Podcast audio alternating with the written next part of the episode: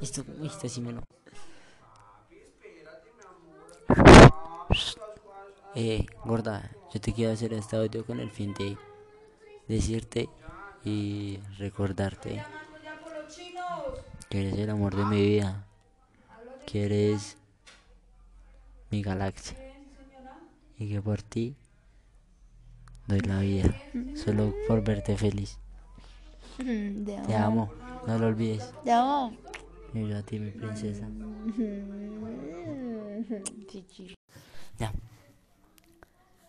Buenas tardes, mi nombre es Sebastián Moreno, soy del grado 901. Hoy vamos a hablar sobre las TIC.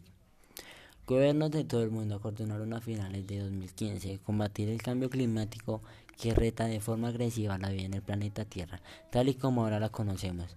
Esto pasa principalmente por reducir las emisiones de gases efectivo invernadero.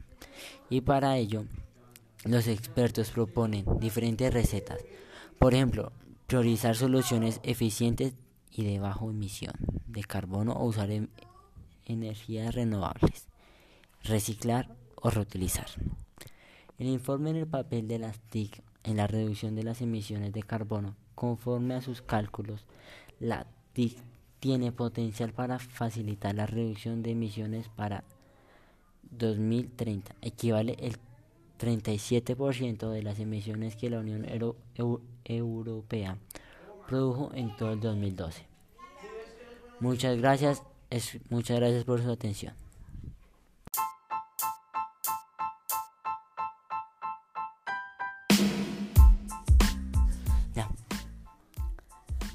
Buenas tardes, mi nombre es Sebastián Moreno, soy del grado 901. Hoy vamos a hablar sobre las TIC. Gobiernos de todo el mundo acordonaron a finales de 2015 combatir el cambio climático que reta de forma agresiva la vida en el planeta Tierra, tal y como ahora la conocemos. Esto pasa principalmente por reducir las emisiones de gases efectivo invernadero. Y para ello, los expertos proponen diferentes recetas. Por ejemplo, priorizar soluciones eficientes y de bajo emisión de carbono o usar energías renovables, reciclar o reutilizar. El informe en el papel de las TIC en la reducción de las emisiones de carbono, conforme a sus cálculos, la TIC tiene potencial para facilitar la reducción de emisiones para 2030, equivale el 37% de las emisiones que la Unión Euro Euro Europea produjo en todo el 2012. Muchas gracias, es, muchas gracias por su atención.